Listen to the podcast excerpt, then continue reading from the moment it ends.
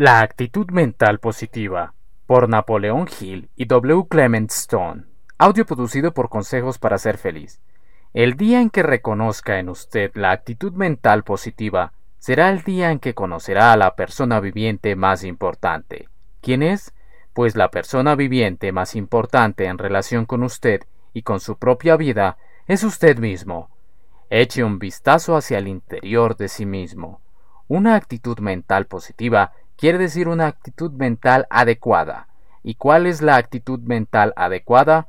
Está compuesta en general por las características positivas simbolizadas por palabras tales como fe, integridad, esperanza, optimismo, valentía, capacidad de iniciativa, generosidad, tacto, amabilidad y sentido común.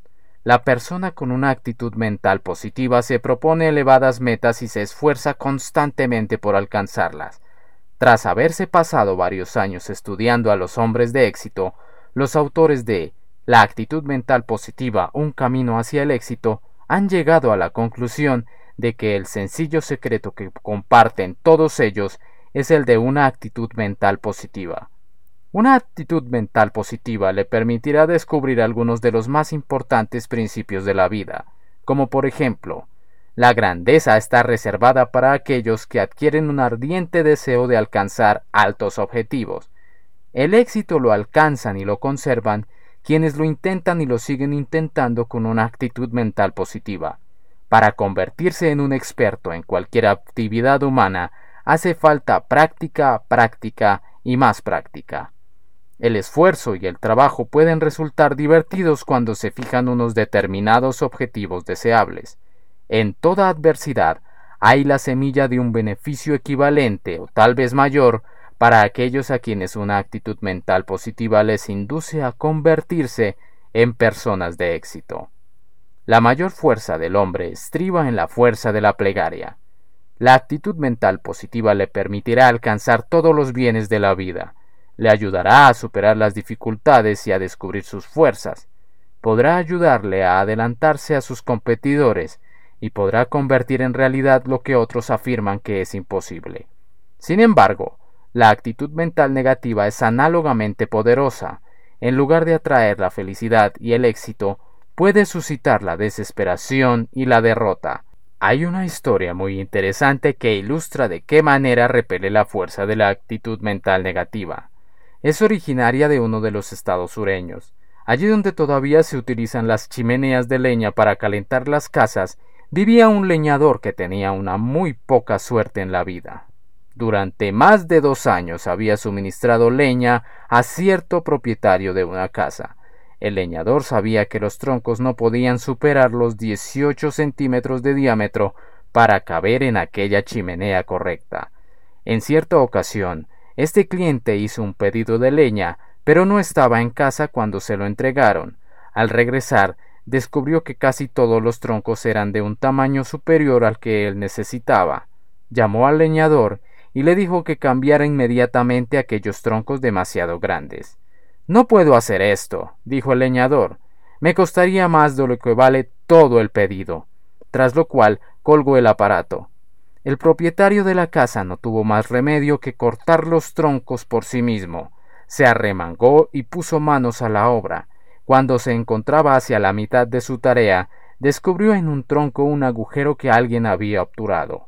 El propietario tomó el tronco. Era insólitamente liviano y parecía estar hueco. Con un fuerte golpe del hacha partió el tronco. Apareció entonces un ennegrecido rollo de papel de estaño. El propietario se agachó, recogió el rollo y lo desenvolvió. Para su asombro, contenía varios billetes muy viejos de cincuenta y cien dólares.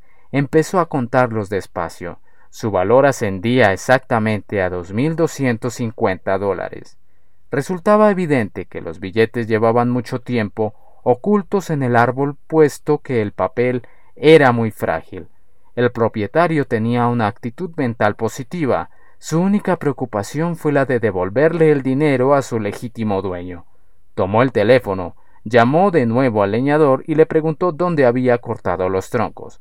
Una vez más, la actitud mental negativa del leñador puso de manifiesto su capacidad de repulsión.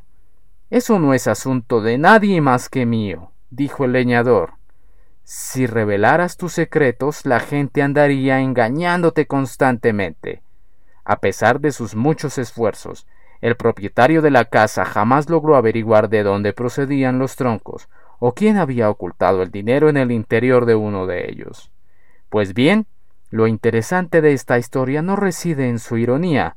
Es cierto que el hombre que tenía una actitud mental positiva encontró el dinero, mientras que el que tenía una actitud mental negativa no lo encontró. Pero no es menos cierto que las circunstancias afortunadas se dan en la vida de todo el mundo. No obstante, el hombre con una actitud mental negativa no podrá beneficiarse de las circunstancias favorables. Y el hombre con una actitud mental positiva logrará que incluso los acontecimientos desafortunados se conviertan en ventajas. Toda adversidad lleva la semilla de un beneficio equivalente, o todavía mayor, para aquellos que poseen una actitud mental positiva. A veces, las cosas que parecen adversidades resultan ser oportunidades disfrazadas. Acepte el regalo de valor incalculable, la alegría del trabajo, aplique el valor más grande de la vida, ame a las personas y sírvalas. Podrá hacerlo si desarrolla una actitud mental positiva. Nunca subestime la fuerza repelente de una actitud mental negativa. Esta puede impedir que se beneficie de la buena suerte puede usted sacar provecho de la decepción si la convierte en un descontento inspirador por medio de la actitud mental positiva. Como Al Allen desarrolle un descontento inspirador, reorganice sus actitudes y convierta el fracaso de un día en el éxito del siguiente.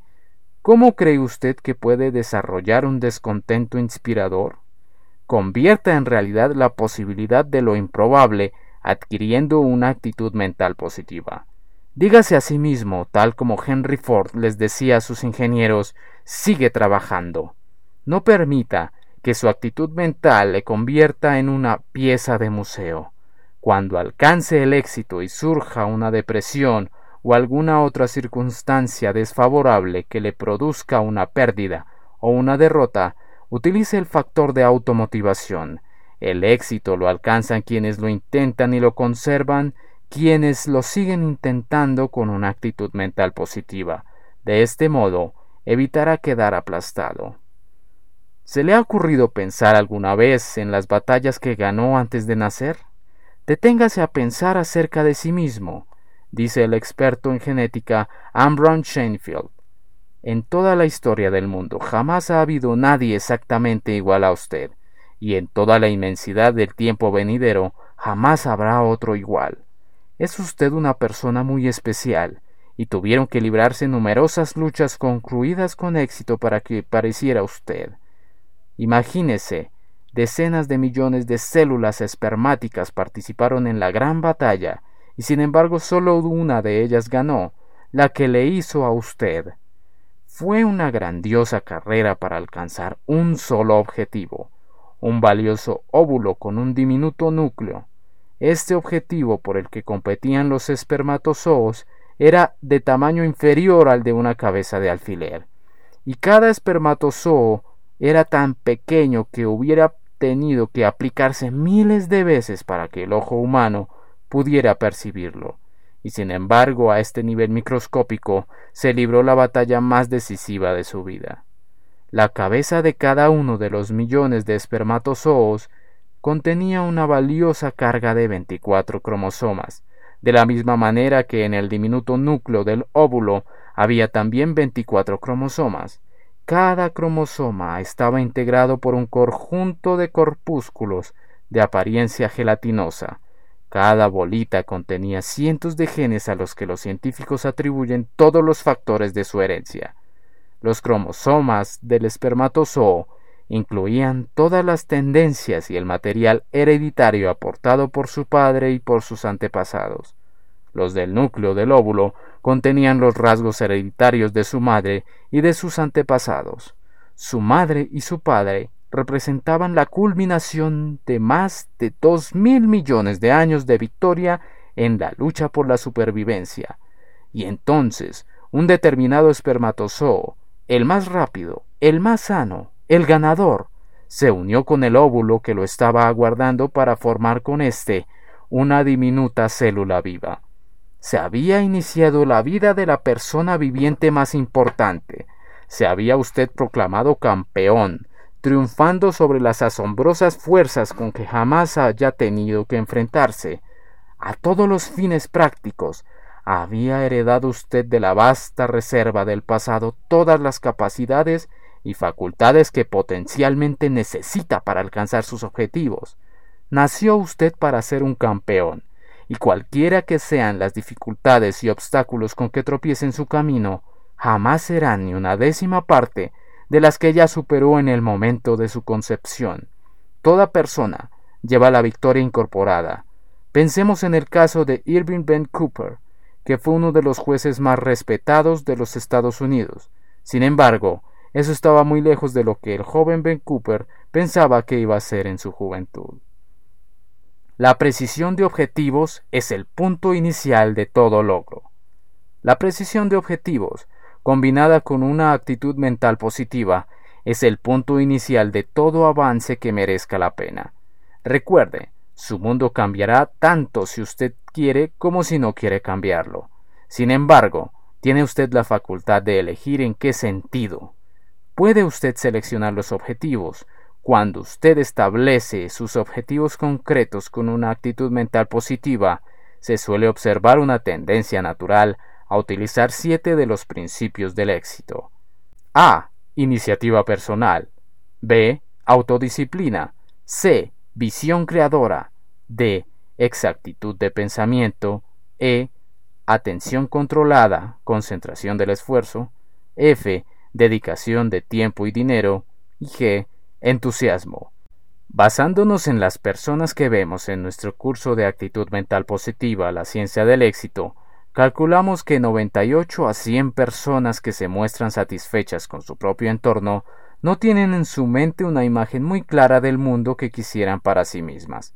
Piénselo, piense en las personas que andan sin rumbo por la vida, luchando contra muchas cosas, pero sin un objetivo concreto, ¿Podría usted decir ahora mismo qué es lo que quiere de la vida?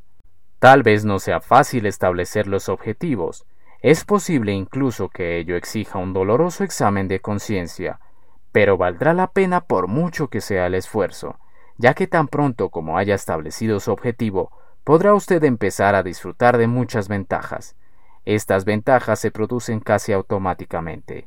Primero, la primera gran ventaja consiste en que su subconsciente empieza a funcionar según una ley universal.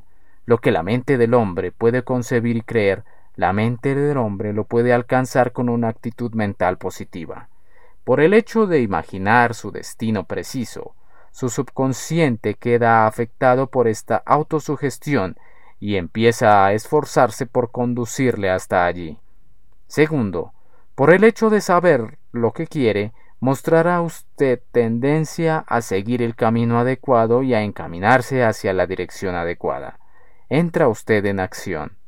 Tercero, el trabajo resulta divertido. Se siente usted estimulado a pagar el precio necesario. Dedica tiempo y dinero. Estudia, piensa y planifica. Cuanto más reflexiona acerca de sus objetivos, tanto más se entusiasma y gracias al entusiasmo su deseo se convierte en un ardiente deseo. Cuarto, se supone usted en estado de alerta ante las oportunidades capaces de ayudarle a alcanzar sus objetivos a medida que éstas se van presentando en sus experiencias cotidianas. Por el hecho de saber lo que quiere, es más probable que usted sepa reconocer estas oportunidades. Todo el mundo posee muchas aptitudes para superar sus problemas concretos. Es interesante señalar que la vida nunca nos deja abandonados. Si la vida nos plantea un problema, también nos da aptitudes para afrontarlo. Como es natural, nuestras aptitudes varían según el uso a que pensemos destinarlas. Y, aunque usted no goce de buena salud, no por ello tendrá que renunciar a una vida útil y feliz. Exactitud de pensamiento. Usted es aquello que piensa, pero ¿qué piensa usted? ¿Hasta qué extremos son ordenados sus procesos mentales? ¿Hasta qué extremos son directos sus pensamientos? y hasta qué extremo están limpios. Hay ciertas telarañas mentales que confunden los pensamientos de casi todo el mundo, incluso los de las mentes más brillantes, negativos como sentimientos, emociones, pasiones, hábitos, creencias y perjuicios. Nuestros pensamientos se enredan en estas telarañas.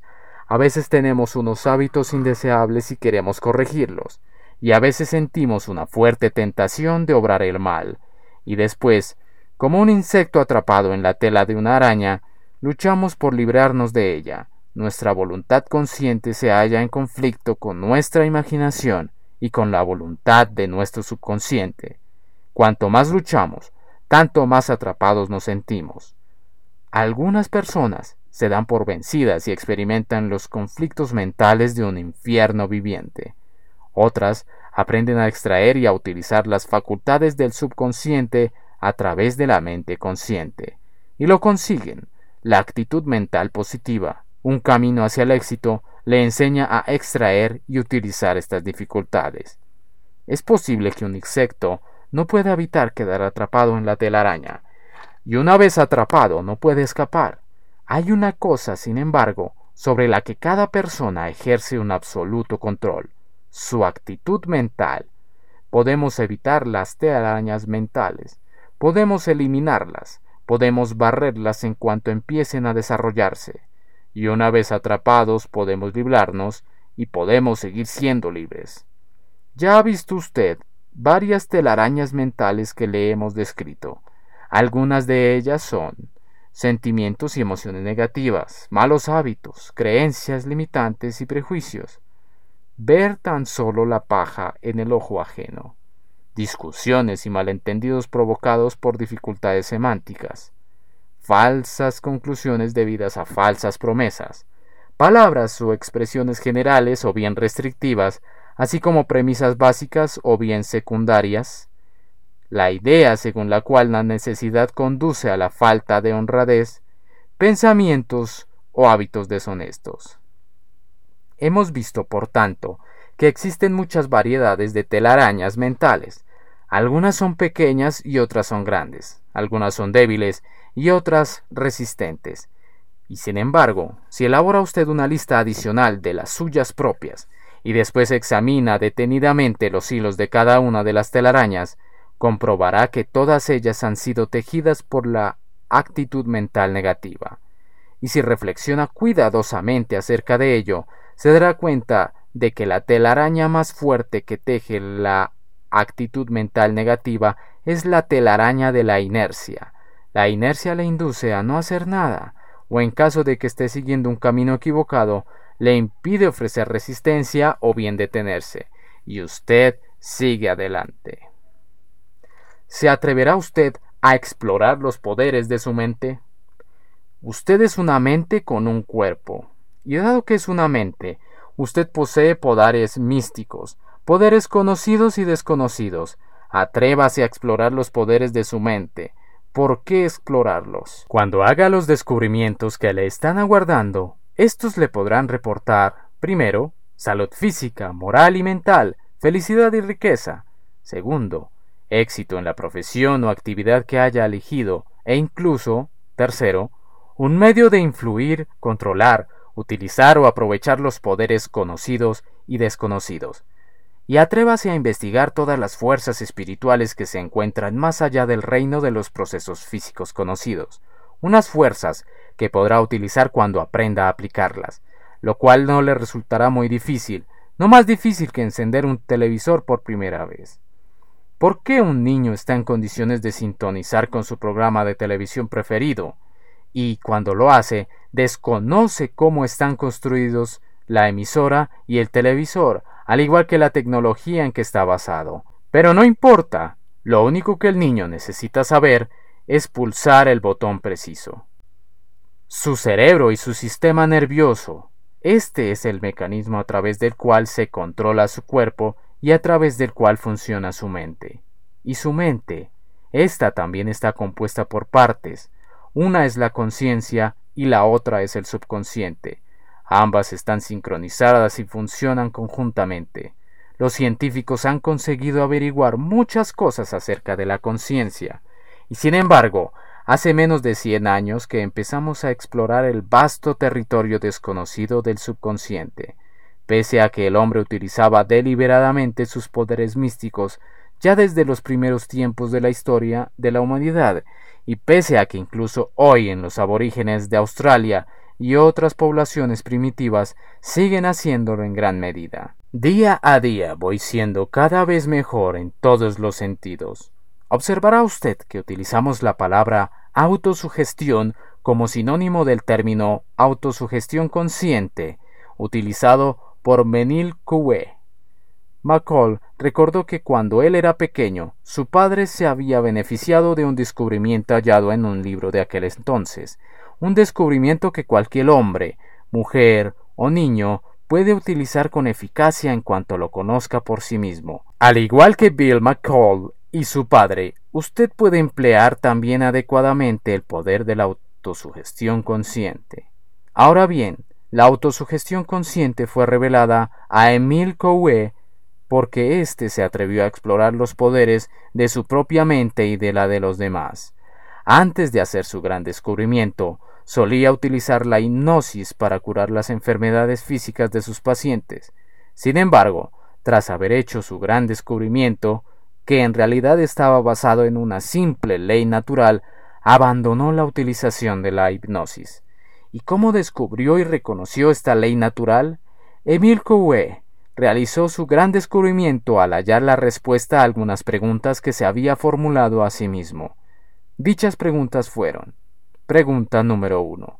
¿Es la sugestión del médico o es, por el contrario, la sugestión de la mente del enfermo la que logra la curación? Respuesta. Coué demostró en forma concluyente que era la mente del enfermo la que, en forma subconsciente o bien consciente, llevaba a cabo la sugestión a la que reaccionaban su propia mente y su propio cuerpo. Pregunta número 2. Si la sugestión del médico estimula la sugestión interna del paciente, ¿por qué no puede el paciente utilizar por sí mismo sugestiones sanas y útiles? ¿Y por qué no puede abstenerse de las perjudiciales sugestiones negativas?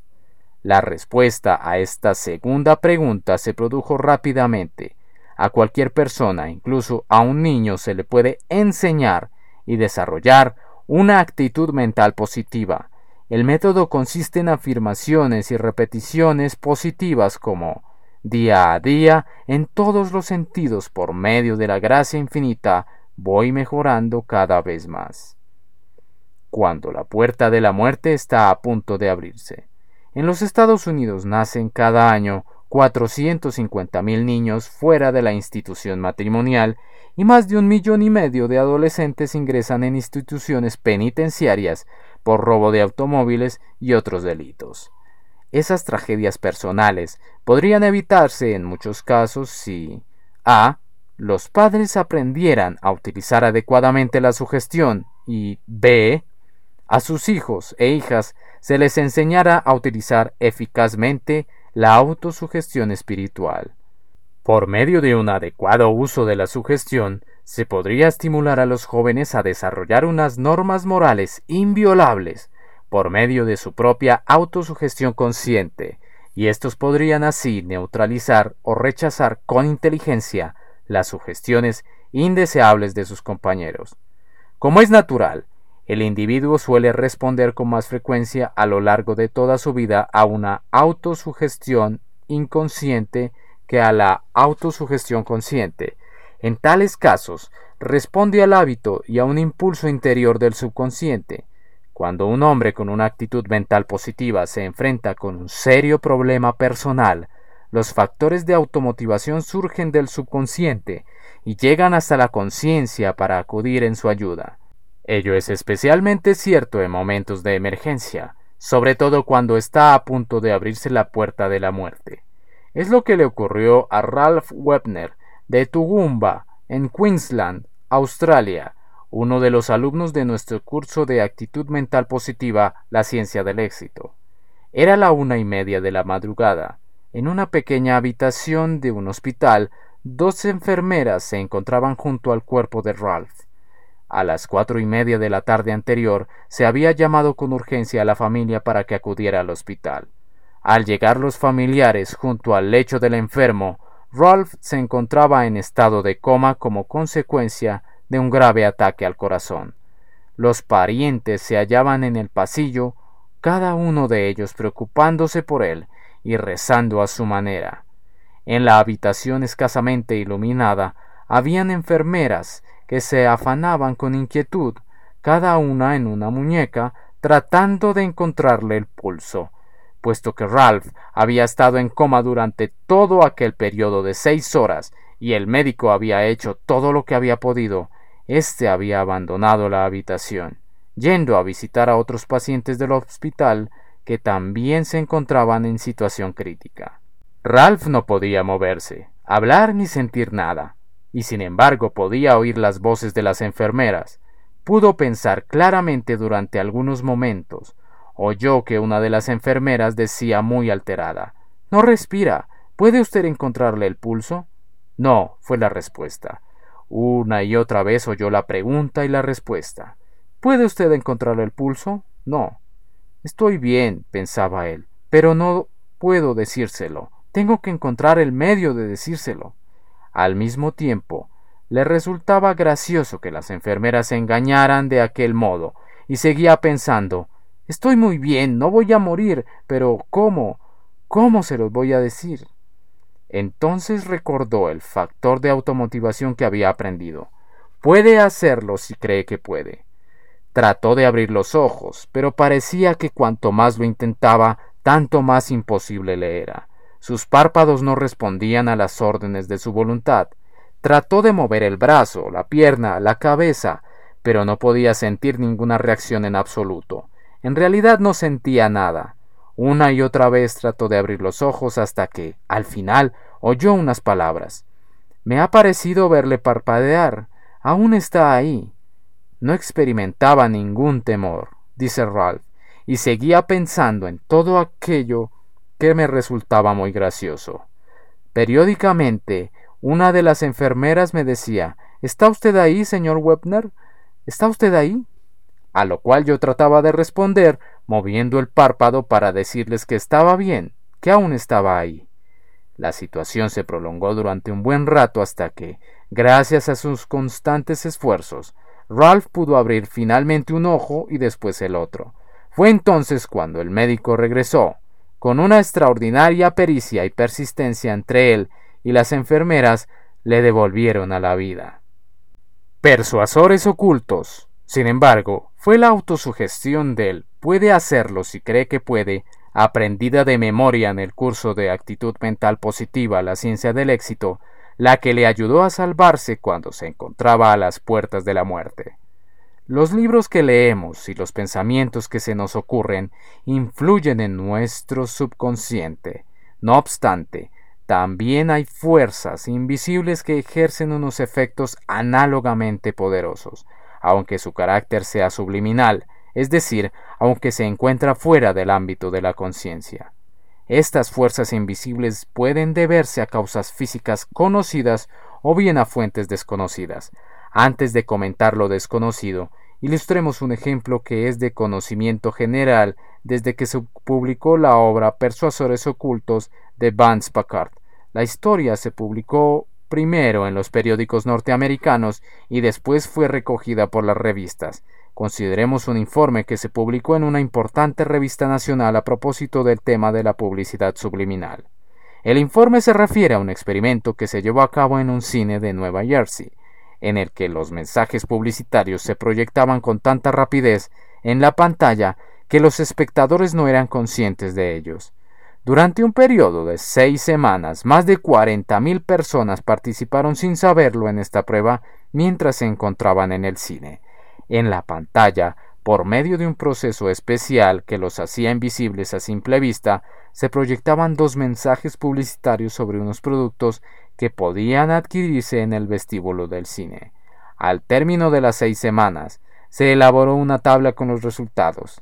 Las ventas de uno de los productos habían aumentado en más de un 50%, mientras que las del otro experimentaron un incremento de casi un 20%.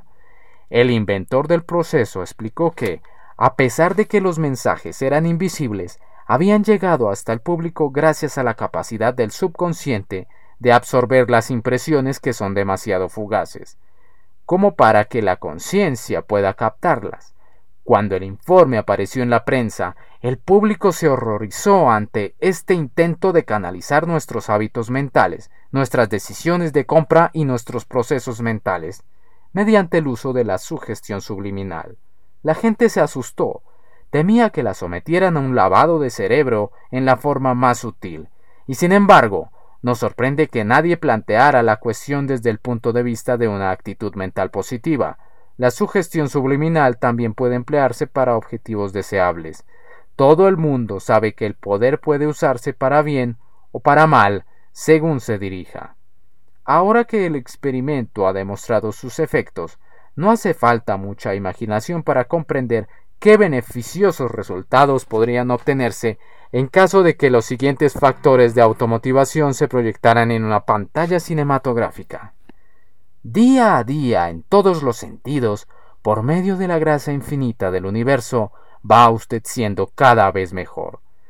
Tenga el valor de enfrentarse con la verdad. Lo que el hombre puede concebir y creer, la mente del hombre lo puede alcanzar con una actitud mental positiva. Toda adversidad lleva la semilla de un beneficio equivalente o todavía mayor para aquellos que tienen una actitud mental positiva. Usted puede hacerlo si cree que puede. Este sería el planteamiento de la actitud mental positiva siempre y cuando se obtuviera de antemano, como es lógico, el consentimiento del público. Y algo más. ¿Lo ha intentado con sinceridad y ha seguido fracasando? Tal vez ha fracasado porque se necesitaba algo más para alcanzar el éxito. El axioma de Euclides dice, el todo es igual a la suma de las partes, y es mayor que cualquiera de sus partes. Eso puede compararse, asimilarse y aplicarse a todos los resultados o logros, y a la inversa, cualquier parte es más pequeña que el todo. Por consiguiente, es importante que usted añada todas las partes necesarias para completar el todo. La actitud mental negativa es una de las principales causas de fracaso. Tal vez ignore usted inútilmente los hechos, las leyes universales y las fuerzas. Tal vez conozca algunos de ellos, pero no sepa aplicarlos a una necesidad concreta. Tal vez no sepa cómo influir, utilizar, controlar o armonizar con los poderes conocidos y desconocidos. Cuando usted busca el éxito con una actitud mental positiva, lo sigue intentando, sigue buscando para encontrar algo más. El fracaso lo experimentan aquellos que cuando sufren una derrota dejan de seguir buscando ese algo más. Cuando reciba usted un destello de inspiración, anótelo, puede ser el algo más que andaba buscando. Nosotros creemos que la comunicación con la inteligencia infinita tiene lugar a través del subconsciente, y creemos que usted debería adquirir la costumbre de anotar los destellos de inspiración que el subconsciente comunica a la conciencia. Albert Einstein desarrolló unas complejas y profundas teorías en relación con el universo y las leyes naturales que lo rigen, y sin embargo utilizaba tan solo el más sencillo, pero el más importante, de los instrumentos jamás inventados, un lápiz y un trozo de papel. Tenía por costumbre anotar sus preguntas y sus respuestas. Usted podrá desarrollar sus poderes mentales cuando aprenda a desarrollar el hábito de hacerse preguntas a sí mismo, cuando adquiera la costumbre de utilizar lápiz y papel para anotar sus preguntas, sus ideas y sus respuestas. No es probable que Einstein y otros científicos hubieran llegado a sus célebres conclusiones si no hubieran aprendido a través de los conocimientos escritos de los matemáticos y científicos que les habían precedido. Tampoco es probable que Einstein lo hubiera intentado si no hubiera experimentado el impulso de buscar principios universales tras haber adquirido la costumbre de pensar y actuar. ¿Conoce usted a algún pensador o a alguna persona de éxito que no ha anotado las ideas que se le ocurren?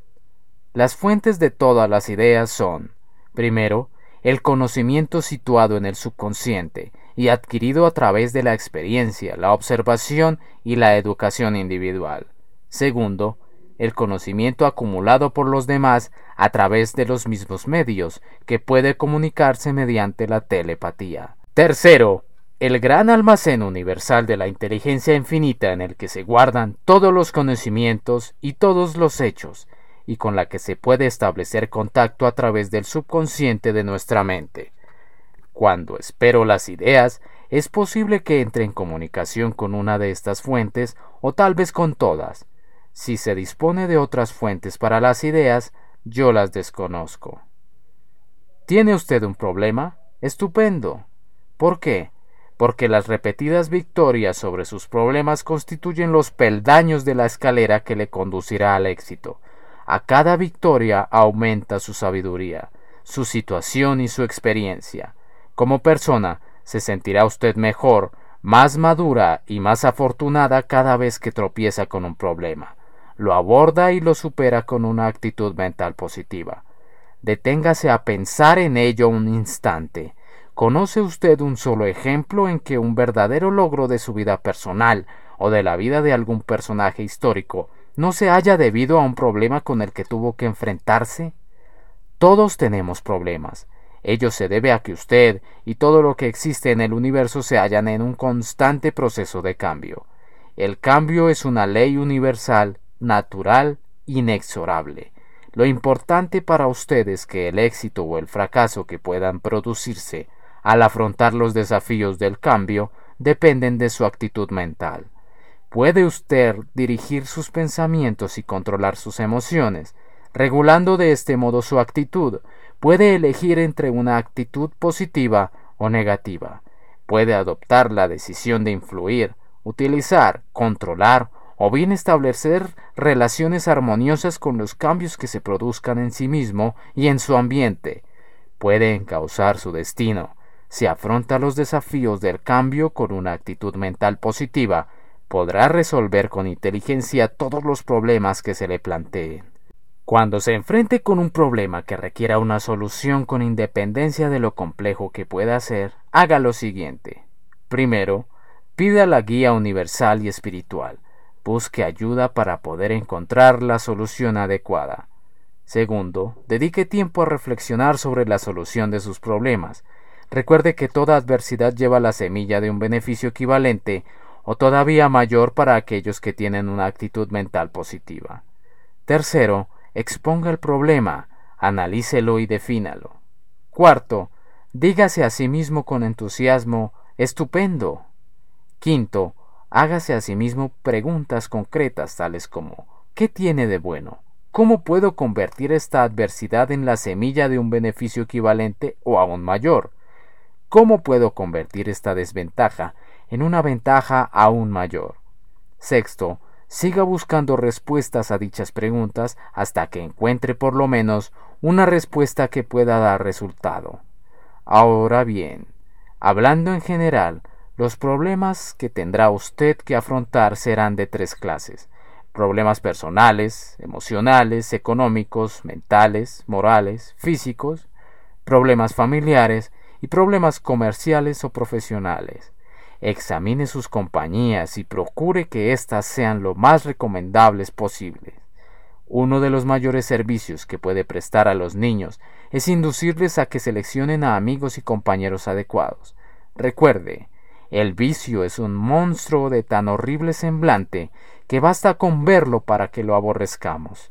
Pero viéndolo a menudo y familiarizándonos con su rostro, primero lo toleramos, después lo compadecemos y finalmente lo abrazamos. Otra fuerza contra la que el ser humano tiene que combatir y que, si no se afronta con una actitud mental positiva, puede provocar la destrucción física, moral y mental, es el poder de la sexualidad. La sexualidad es el factor que plantea el mayor desafío de cambio. Todo ser humano tiene capacidad para decidir si utilizará la tremenda fuerza de la sexualidad para el bien o para el mal. Cada ser humano tiene que luchar con los problemas que surgirán en su vida a causa de la sexualidad. Puede usted cambiar la sexualidad en virtud o en vicio. Uno de los dones más grandes que Dios le da a la humanidad es el poder de procrear un ser humano. La sexualidad es el medio de la procreación, es un poder, y como todo poder, puede utilizarse para bien o para mal. La sexualidad es una función física del cuerpo controlada por el subconsciente y por la conciencia. La pequeña diferencia, que constituye una gran diferencia entre el hecho de que el poder de la sexualidad sea un vicio o una virtud, es la actitud mental. La emoción inherente a la sexualidad es una de las fuerzas más poderosas del subconsciente. Los efectos de su fuerza motivadora pueden ser observados mucho antes de la adolescencia.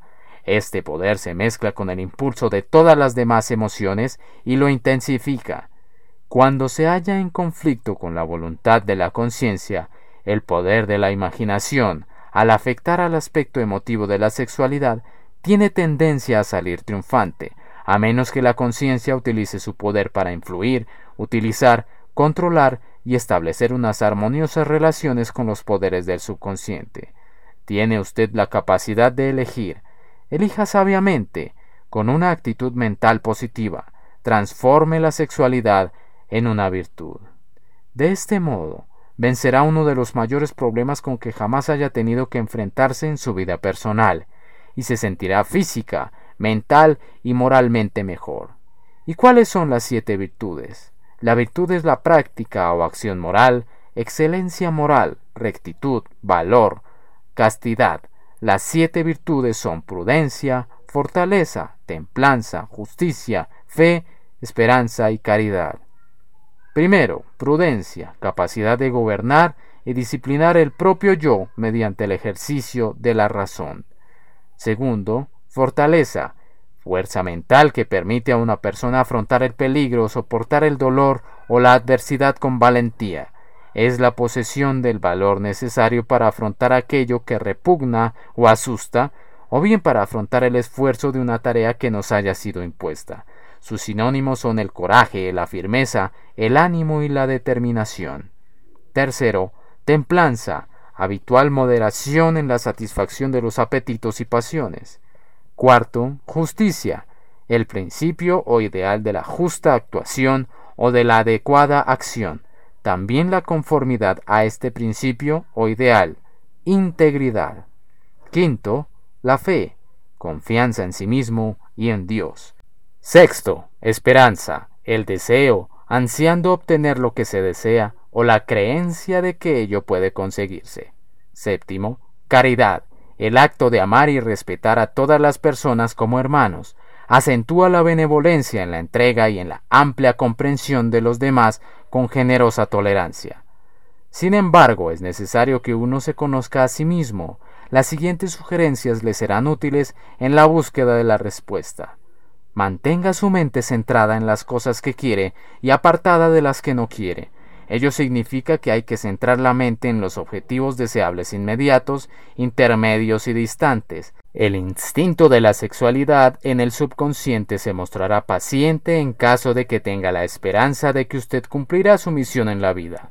El muchacho o la muchacha que esté auténticamente enamorado y tenga previsto casarse no tendrá los problemas sexuales que, de otro modo, podría tener.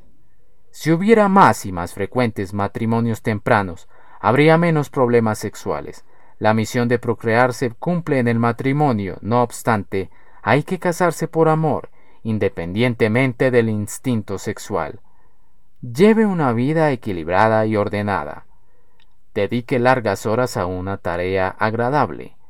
Ello le mantendrá activo, ocupará sus pensamientos y consumirá su energía sobrante.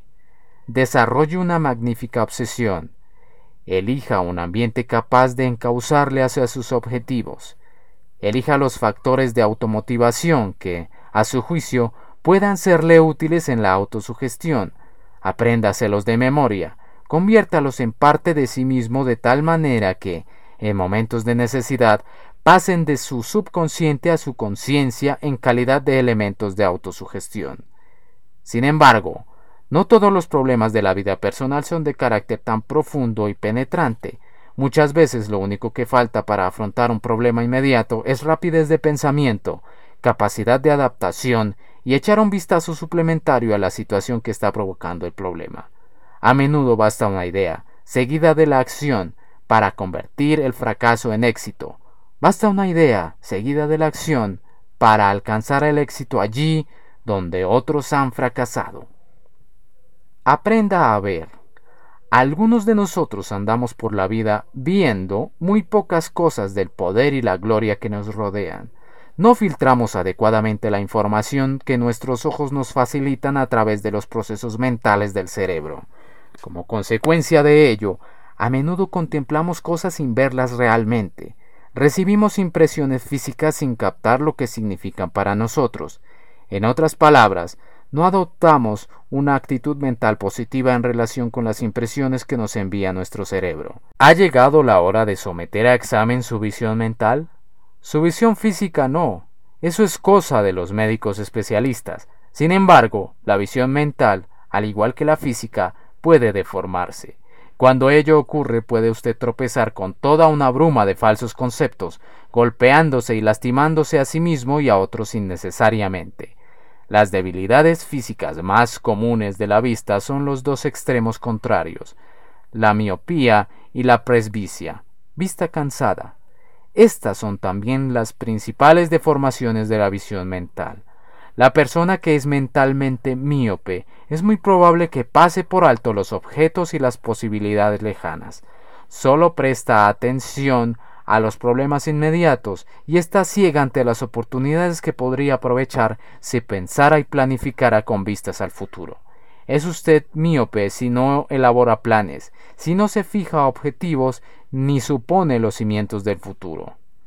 Por otra parte, la persona mentalmente presbita es muy probable que pase por alto las posibilidades que tiene delante, no ve las oportunidades que tiene a mano, Solo ve un mundo de sueños del futuro sin relación con el presente.